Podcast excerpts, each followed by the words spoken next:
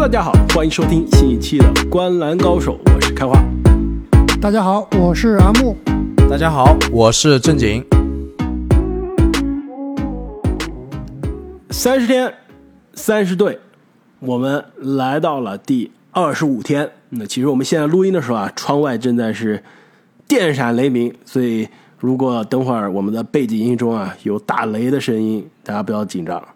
听众朋友们可能已经习惯了我们背景音里面的各种奇奇怪怪的声音了，什么都有。没错，我我们的后期剪辑已经是尽量的把背景音杂音去掉了，但是有的时候真的是没法避免啊。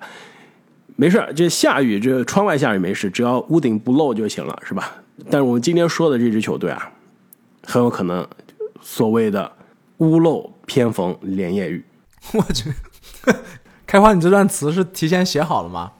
我哪能提前预料到我们录音的时候下雨呢？这是即兴的。这这段可以的，这段可以。我们脱口秀讲究的就是即兴发挥，对吧？你都 就需要你就背台词、读稿子就没意思了，要即兴发挥的。对啊，之前特别有听众给我们留言说，我们这个到底是写了稿还是即兴发挥啊？我我感觉我们应该是百分之八十五即兴发挥，百分之十五是准备的一些东西，是吧？对，有些数据肯定还是提前数据，对对，你阵容数据包括这个，我们今天聊的球队在第几顺位选了哪些人，夏天交易了谁，失去了谁，你就必须提前花功课研究好，对吧？就包括我们十大排名，我们三个人是真的做了一整张 Excel 表啊，好几页在那对比每一项这个技术统计啊、高阶数据啊，但是你真正说的时候，已经融会贯通了，是吧？直接就 即兴的说了。这说到这支最近有一些诸事不顺的球队啊，那就是夏洛特黄蜂。那黄蜂呢，本来是可以一直啊冉冉升起的球队啊，球队也是多个年轻球员让大家看到了未来明星的潜力。但是呢，今年夏天啊，因为场外的原因，让球队的未来蒙上了非常大的一层的阴影啊。那。按照三十天三十队的惯例呢，我们今天就跟大家来聊一下黄蜂队夏天人员的变化、下赛季的阵容轮换、市场对他们的战绩预期以及下赛季的看点。说实话，虽然一上来把黄蜂说的那么惨，但是下赛季我肯定会继续看很多黄蜂的比赛。我觉得这支球队啊，还是不乏很多看点的。那么，首先。黄蜂队在今年的夏天的选秀大会呢，首轮第十五顺位选到了中锋马克威廉姆斯。那么在次轮呢，总共的第四十顺位选到了布莱斯麦克格罗文。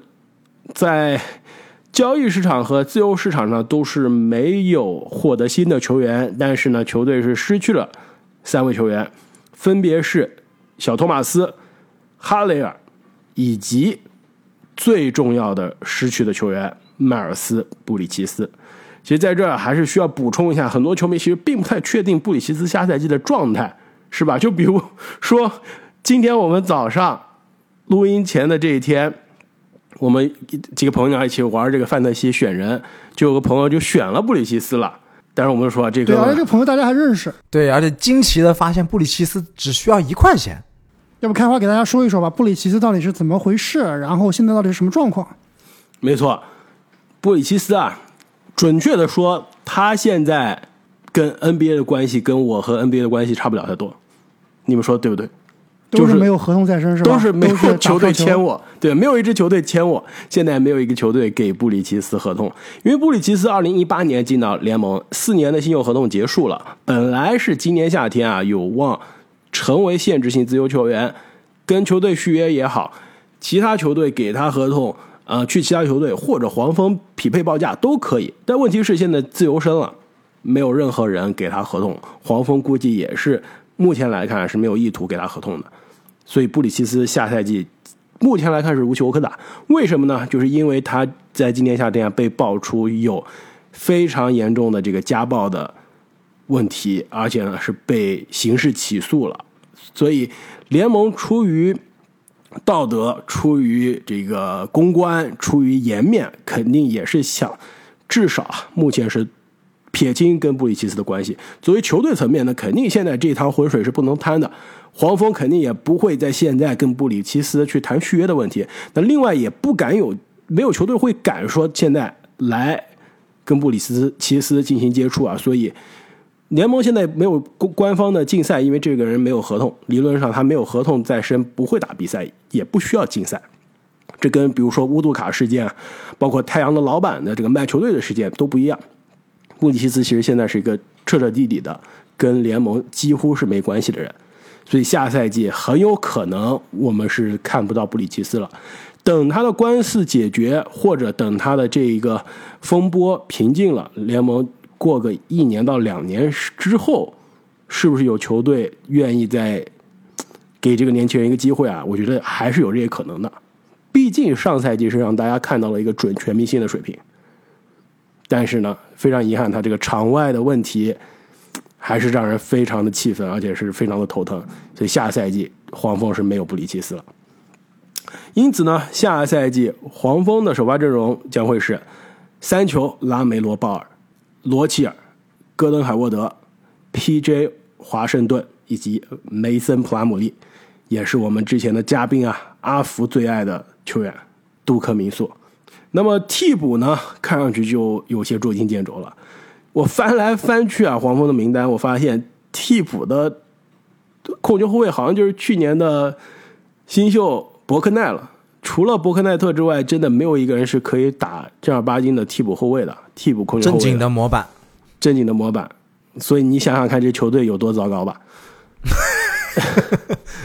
很有可能是罗齐尔呢，跟。三球的时间尽量错开，罗齐尔是打首发得分后卫，但是带第二阵容的控球后卫。另外替补上呢还有乌布雷，可以说是所有勇士球迷又爱又恨的男人，可能恨更加多一些。另外小前锋有科迪马丁，前场的替补呢有杰伦麦克丹尼尔斯，就是杰登麦克丹尼尔斯他哥，还有去年新秀 J.T. 索尔。今年的新秀中锋马克威廉姆斯以及去年的新秀中锋凯琼斯，那么市场啊，对于黄蜂给出的战绩预期呢，也是受到场外的这个风波啊下降了不少。现在是三十七点五场，要知道黄蜂去年可是四十三胜的球队，那今年只是预期三十七点五场，两位怎么看？高估还是低估？我觉得是高估了。我这里黄蜂队在东部只能最后排到第十二名啊，剩的场次也只有仅仅三十二场。其实刚开花聊了这么长时间啊，这支球队确实好像账面上看只少了一个布里奇斯，但是要知道东部，特别是像黄蜂这个级别的球队，在今年都是有明显的补强的，所以黄蜂这个真的是不进则退啊。没错啊，拉斯维加斯，我认为严重高估了这支黄蜂队。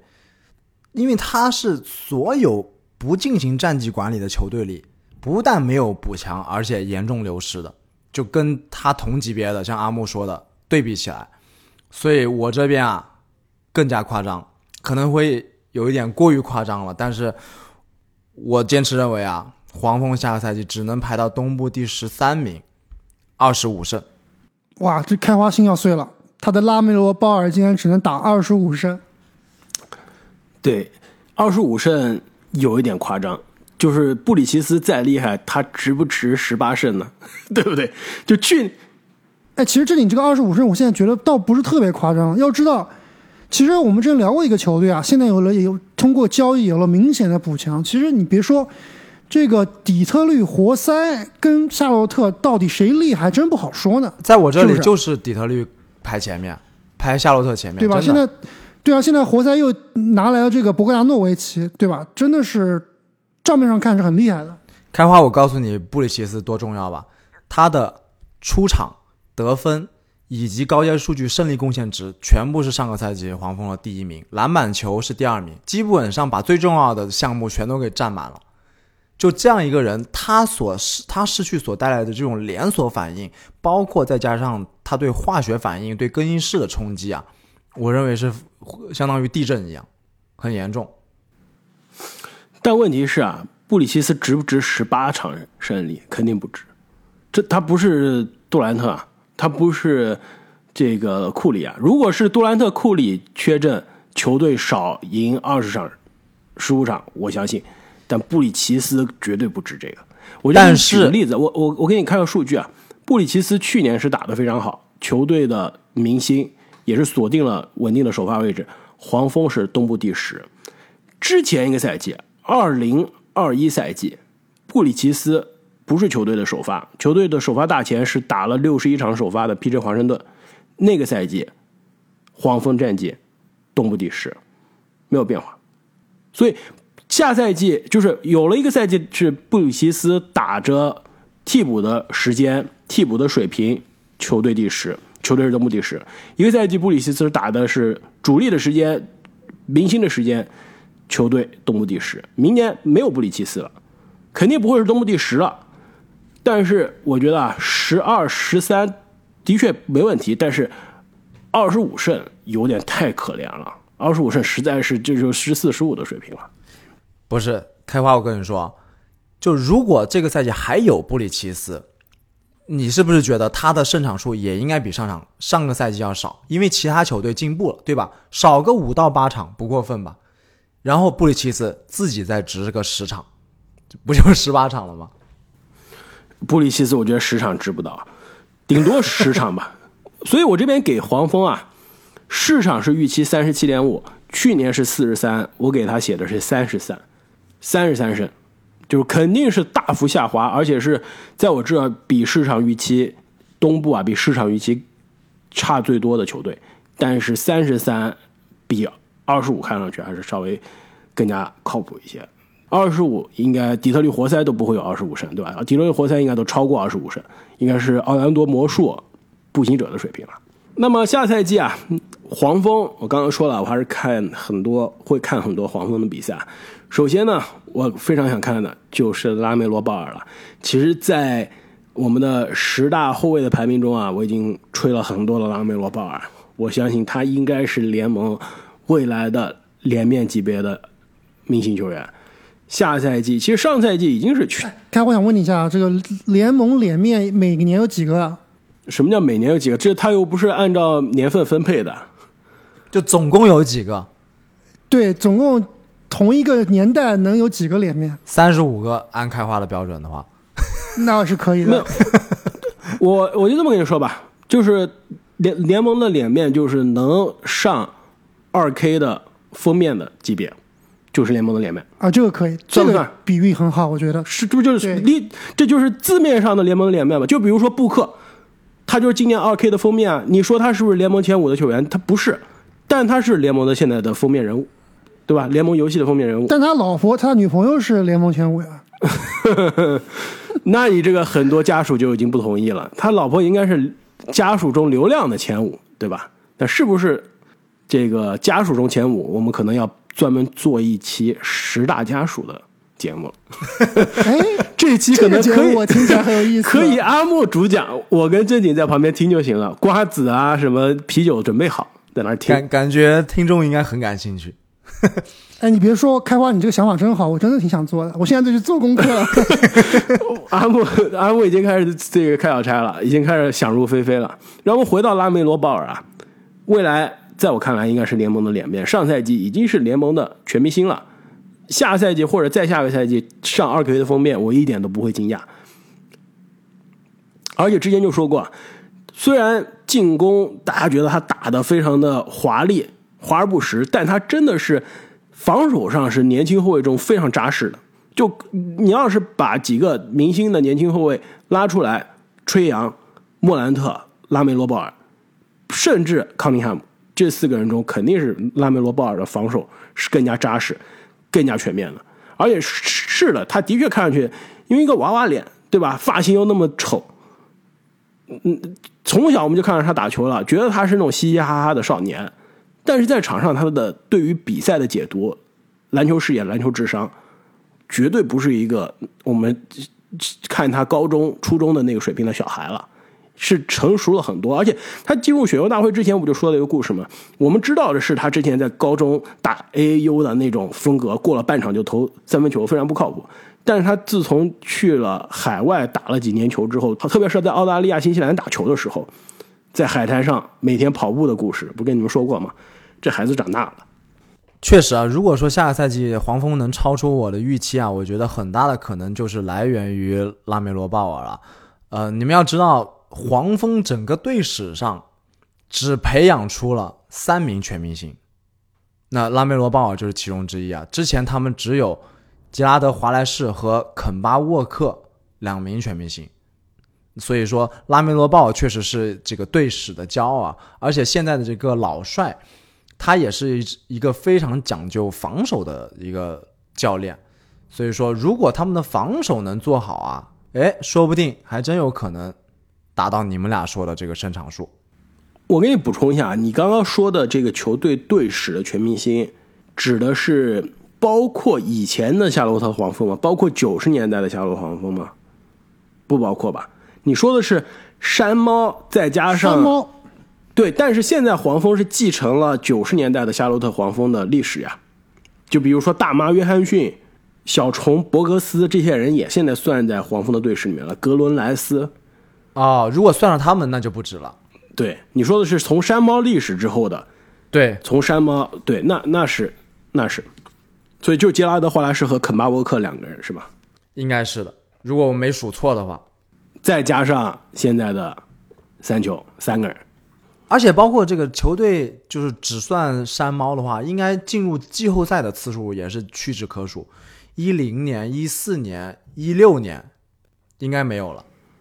而且应该都是一轮游。一六年本来是有机会战胜韦德领衔的迈阿密热火，结果在那个著名的韦德挑战一个穿着紫颜色衣服背包的一个非常奇怪的场边观众之后。韦德暴走了，把比赛带走，系列赛带走了。那个系列赛也是非常的奇特。那回到下赛季的黄蜂啊，那拉梅罗鲍尔肯定是球队最大的看点，也会是我看黄蜂比赛啊最重要的原因。那除了他之外呢，另外其实就是更多球队谁能站出来顶上迈尔斯布里奇斯上赛季的贡献了。那迈尔斯布里奇斯上赛季呢是场均二十。加七加四，他这个场均二十的得分，其实二十点二的得分啊，比拉梅洛鲍尔是更多的，是球队真正的第一火力点。呃，那下赛季啊，其实球队我觉得有几个人选是可以去弥补这个火力的，那就是第一人选是球队去年的第三攻击点，场均十九分的罗齐尔，而且上赛季场均十九分的罗齐尔也是球队第一三分威胁啊。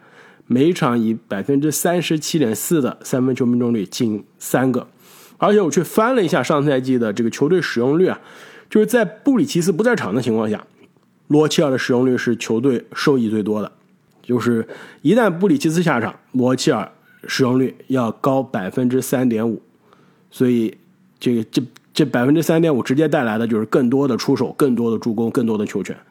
下赛季我相信我们可以看到一个得分。得分爆炸的赛季，一个罗齐尔得分爆炸的赛季。那除了罗齐尔之外啊，另外有几个人选，我想听一下你们的观点啊。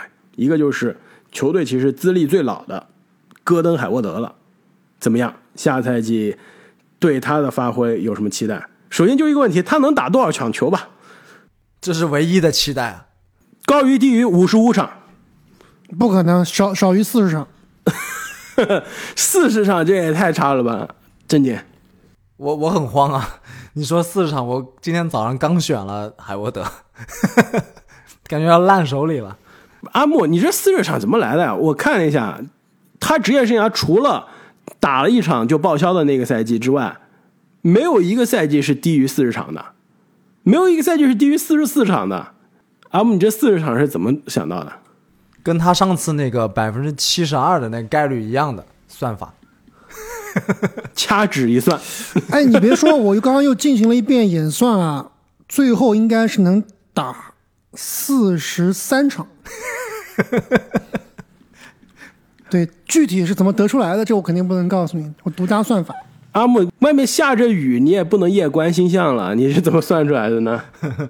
阿木是搞这个量化分析的，我相信他一定有一套非常严密的算法系统，我信了。没错。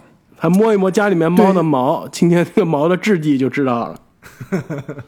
其实对海沃德我还是挺抱希望的，就还是希望他下赛季能够多打，特别是在布里奇斯受伤之后啊，他其实对于这支球队的作用，在他在这个布里奇斯崛起之前啊，他的作用是非常明显的，甚至都有可能会超越，有些情况下超越拉雷拉梅罗鲍尔的这个作用。但是毕竟年纪也越来越大了，而且呢。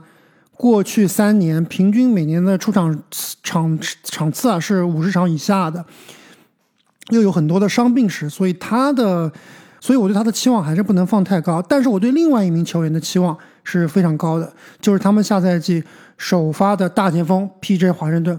其实华盛顿也是在布里奇斯崛起之前啊，他是球队的首发，对吧？之后才是被啊抢走了位置。但华盛顿其实说实话，他还是有两把刷子的。跟布里奇斯在一个队有点生不逢时的感觉，而且下赛季啊，他也是一个这个合同年，今年他肯定也是玩了命要打好的，所以球队需要他的能力，需要他的进攻，他自己呢也有动力啊去往前冲，所以我觉得 P.J. 华盛顿很有可能是在我这里的一个下赛季的爆发球员。按照这个我选范特西球员总是提前两到三个赛季选中的这个。规律啊，P.J. 华盛顿应该要爆发了。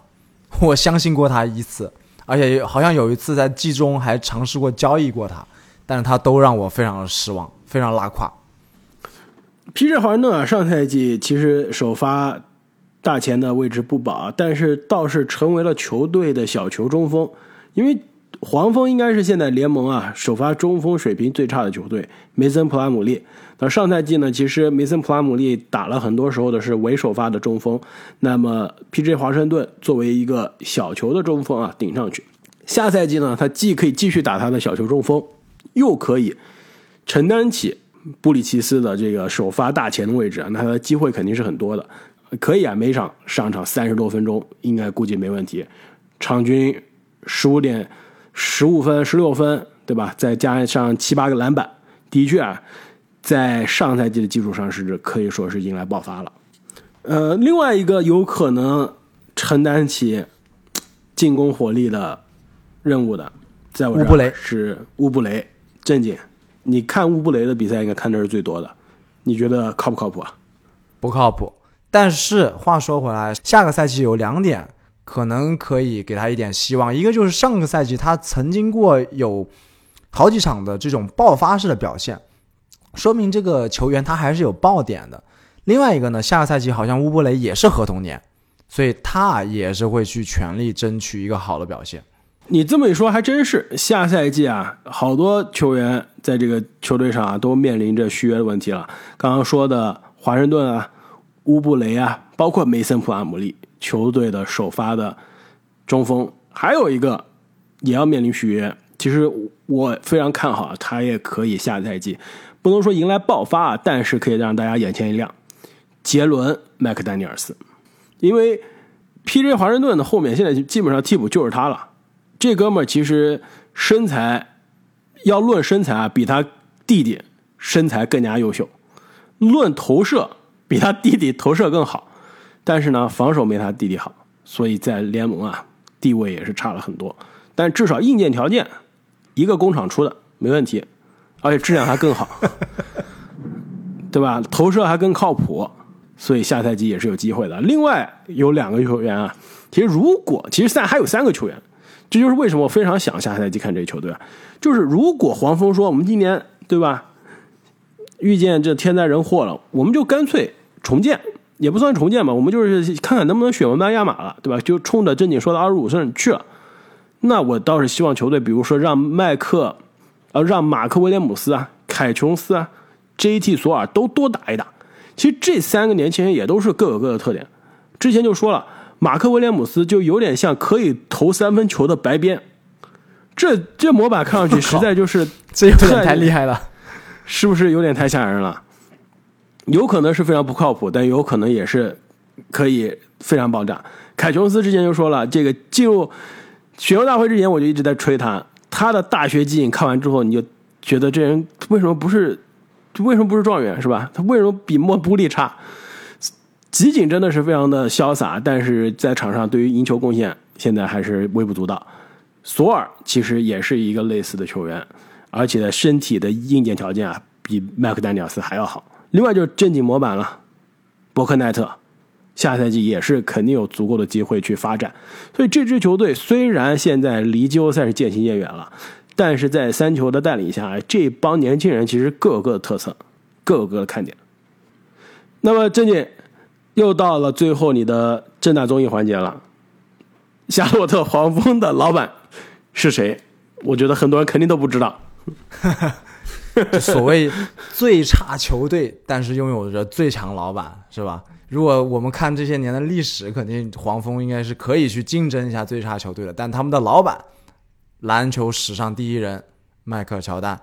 其实迈克乔丹我就没有什么好多说了，但是呢。有两点啊，一点是为乔老板感到遗憾，一点是为他感到高兴。第一点就是，从下个赛季开始，黄蜂将成为全联盟唯一一支没有打过圣诞大战战的球队了，因为下个赛季另一支他的难兄难弟灰熊应该会在圣诞大战出场对阵勇士队，所以黄蜂将成为那唯一一支无缘这种焦点战的球队。乔老板应该要上心了。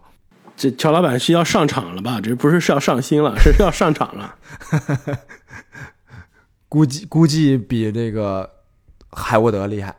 那另外一点就是，乔老板之前啊，就是在最新森林狼换这个新老板罗德里格斯之前，应该是全联盟唯一一个非洲裔的这种黑人老板，所以这个也是比较独特的一点啊。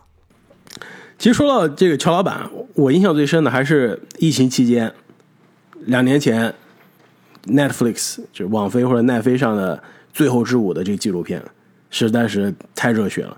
最近又看了一下，真的是把这个公牛的王朝之路啊，这个乔帮主的封神之路讲的太淋漓尽致了。其实最近啊，还有两个篮球的纪录片，十月初都要上。让我非常期待，一个也是网飞上的，讲零八年奥运会梦之队的这个救赎之队，就是当年科比、詹姆斯领衔的，要让这个美国梦之队重返奥运巅峰的那支球队——零八奥运会的美国梦之队，是这一次最强球员出动了那一次吗？没错，那支零八的梦之队实在是太可怕了。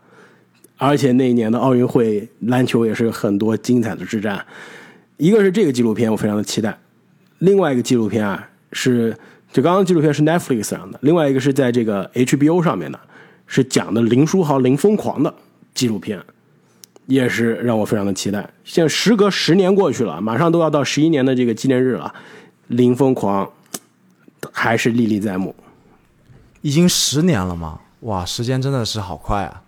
现在林疯狂已经变成了一个嘻哈达人了，只能参加这就是篮球了。那么本期节目关于下赛季的夏洛特黄蜂啊，我们就聊到这里。如果各位想提前一天收听我们的节目，也是非常欢迎大家加入我们的喜马拉雅的新米团。其实之前啊，一直不断有听众留言问，到底怎么样加入我们的新米团？正经，你要不要跟大家介绍一下？在我们的这个观澜高手主页啊，有一个在中间，在我们的头像下面有一个洗米团，就是 X I M I 团，就是团队的那个团，有这样一个标签啊。只要你点进去，它就会告诉你，呃，这个洗米团有哪些福利，然后呢，怎么样加入？点击那个标签就可以了，非常的明显，其实。但是你要先点到我们的头像，进入我们的主页。那么也是非常感谢所有听众朋友们的支持啊！我们下期再见，再见，再见。